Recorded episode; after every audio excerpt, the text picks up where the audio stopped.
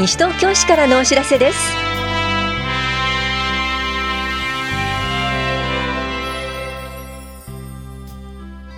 今日は法屋庁舎食堂の営業終了と売店の事業者変更。定時チャイム放送時間変更などについてお知らせします。インタビュールームお話は西東京市高齢者支援課の徳丸剛さん。テーマはフレイルチェックを受けてみようです。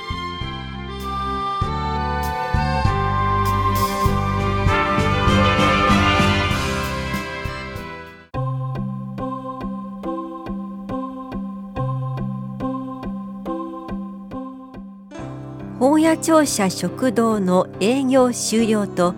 売店の事業者変更のお知らせです。大谷庁舎1階売店と2階食堂は3月29日をもって営業を終了しました。長い間ご愛顧ありがとうございました。なお売店は運営事業者を変更して4月9日より再開する予定です。保谷庁舎管財課からのお知らせでした。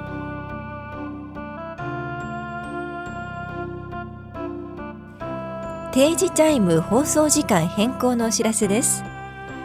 毎日放送している防災行政無線によるミュージックチャイムの放送時間は今月から9月まで午後5時半の放送となります。保谷庁舎危機管理室からのお知らせでした。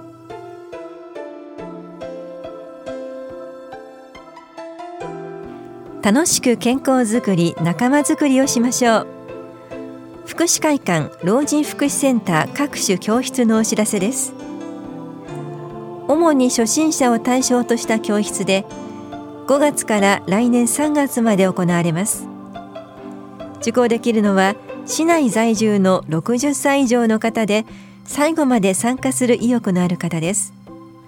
教室は住吉老人福祉センターが楽々エアロビクス。下法屋福祉会館が楽しく歌いましょう。新町福祉会館はゆっくり体操なごみパステルアートお隣トミック。藤町福祉会館はリズム体操音の楽しさ広げよう初心者書道教室とふれあいクッキング。ひばりが丘福祉会館は太極拳と絵手紙初めての書道ふれあいクッキング。大人のリトミック。老人福祉センターは音楽の泉ふれあいクッキングワイワイコーラスパステルアート初心者健康麻雀です。実施日時や開始日については4月1日号の広報西東京などでご確認ください。定員は教室により異なります。定員を超えた場合は初めての方などを優先し後抽選を行います。費用は教材費などです。参加ご希望の方は8日までに福祉会館老人福祉センター利用証持参の上直接各会場窓口へお越しください。電話による受付は行いません。利用証をお持ちでない方は健康保険証など住所氏名生年月日がわかるものをお持ちください。お問い合わせは西東京市社会福祉協議会までどうぞ。法屋庁舎高齢者支援課からのお知らせでした。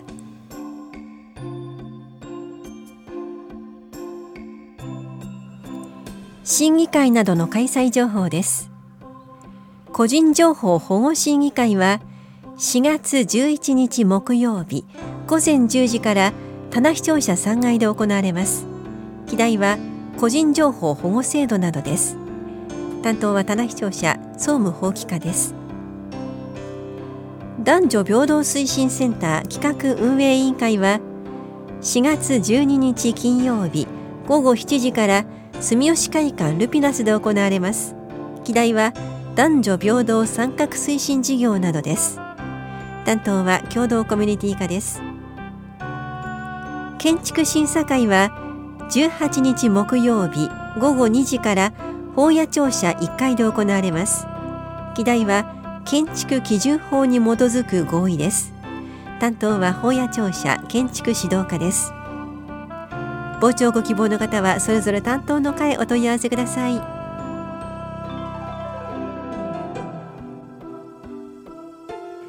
地区計画等の図書の縦覧についてお知らせします。新東京所沢線北町5丁目周辺地区地区計画等の変更について告示しましたので関係図書を縦覧します。縦覧場所は法屋庁舎5階の都市計画課です。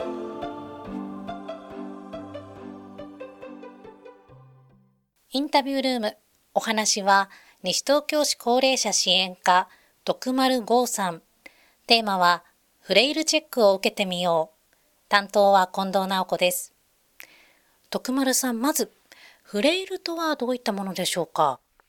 フレイルとは簡単に言うと年齢を重ねて心身の活力が低下した状態で元気な状態と介護が必要な状態の間の状態を言います。で例えば最近外出の機会が減ってきたとか好きなものが食べられなくなってきたとか前より活動的でなくなってきたとかを感じる方はフレイルの可能性があります。フレイルは男性の約7割、女性の9割が経験すると言われてまして、その後、要介護の状態になることが分かってきました。しかし、あの、フレイルの可能性をですね、早く見つけて、日常生活を見直すなどをすれば、フレイルの状態を改善できるというのも分かっています。フレイルになる原因はどういうところにあるんですか？はい、えー、大きな原因は、えー、年齢を重ねるにつれて出てきます筋肉の衰えあのいわゆるですね専門用語でサルコペニアというんですけれどもサルコペニアとはですねサルコが筋肉あのペニアが減少という言葉を、えー、表す造語になりますね。筋肉が衰えることによって例えば噛めなくなる食欲がなくなる栄養が不足するなどの流れになってしまいます。また外出しなくなる人との関わりが減るとか認知症のリスクが高まるなどの流れがありますね。フレイルにならないためにはどうすればいいんですか？病院に行ってですね診断してお薬とかで治るものではないんですね。このため、えー、自分で気づいて自分で予防するいかに自分ごと化できるかが重要になります。でフレイル予防には3つの要素があってそのどれもが欠けてはならないと言われています。まずしっかり噛んでしっかり食べることタンパク質が多く含まれる肉とか魚大豆製品とか、えー、骨を強くする乳製品を多くとっていただいて定期的な歯科検診などお口のケアも大切です。でまたですね友人や家族と食事をすることは栄養バランスの良い食事をとることと同じぐらい重要になります。はい次に運動することですね、えー、特別な運動とかではなくてですね今より少し体を多く動かすことが重要になりますので、まあ、10分多く歩いたりとか運動することでも効果が期待できます。で一番重要なのが社会参加をすることなんですね。これまでの研究で社会とのつながりを失うことが最初のフレイルのきっかけになることが分かってきてます。栄養や運動に気をつけていても社会とのつながりを持てないことが、え心身のさまざまな部分が弱っていくことになります。まずは地域のサークル活動やボランティア団体とかに参加してみてはいかがでしょうか。何歳くらいから意識すればいいんですか？おおむね75歳前後と言われております。ただ個人差が大きいので人によっては60代からの場合もありますし80になっても元気な方もいらっしゃいます。このためより早く気づいて自ら対策を取ればより元気な状態に戻れる可能性が高くなりますので早めに気づくためにより早く意識していただければと思います。さて今回のテーマにもありますフレイルチェック。ズバリどんなものでしょうか？えー、フレイルかどうかを確認する一つの方法に今年度から市が実施しているフレイルチェックというプログラムになります。でこのプログラムでは自分の今のフレイルの状態を機械による測定や質問票で詳しくチェックできます。実際にフレイルチェックを受けられた方で毎回数値が改善している方もいらっしゃいます。測定はあの自分のふくらはぎを自分の両手の人差し指と親指で囲む指輪化テストというものを始まりに下の動きを測定する滑舌の測定あったりあと手足の筋肉量を測定するなど詳しく計測します。また昨年と比べて外出の回数が減っていますか？などの質問にチェックしていって合計点で元気度を測定するものもあります。西東京市では都内で初めてこのフレイルチェックを導入して厚生労働大臣とか都知事が視察に訪れるなど全国でも注目されています。フレイルチェックを受けることでこれまで気づいていなかったちょっとした自分の変化にも気づくことができより早く対策を取ることができます。またこのフレイルチェックは1回受けて終わりのプログラムではありません。半年から1年ごとに受けていただいて自分の状態がどう変化しているのか、えー、定期的にチェックすることが重要ですので皆さんも定期的に受講していただきます。それでは今年度の取り組みについても教えてください。市内8カ所でおおむね月1回のペースでフレイルチェックを実施していきます、えー、詳しくは市の広報または市のホームページで検索していただければと思います。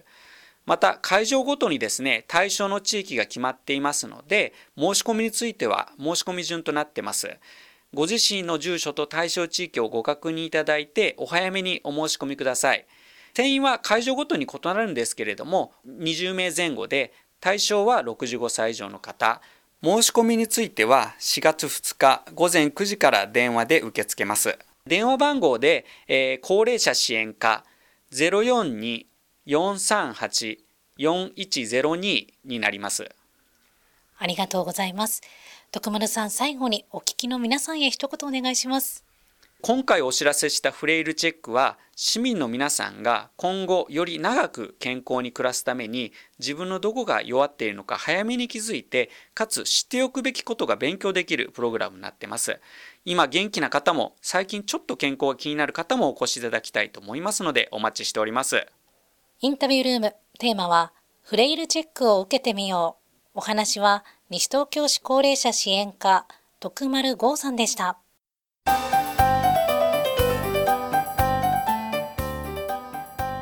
リサイクル市のお知らせです。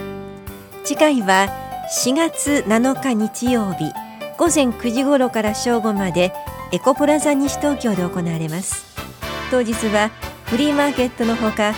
地元産の野菜の販売お茶碗のリサイクル猫の里親探し譲渡会がありますなお環境保護のため徒歩自転車での来場にご協力くださいまたリサイクル市の会場では資源物の持ち込み回収を行います。陶磁器食費を無料で回収します。受付までご持参ください。陶磁器食器は茶碗皿小鉢湯飲みです。ガラスや花瓶土鍋自作品は回収できません。なおメダルプロジェクトによる小型電子機器の回収と硬質プラスチックのモデル回収は終了しました。ゴミ減量推進課からのお知らせでした。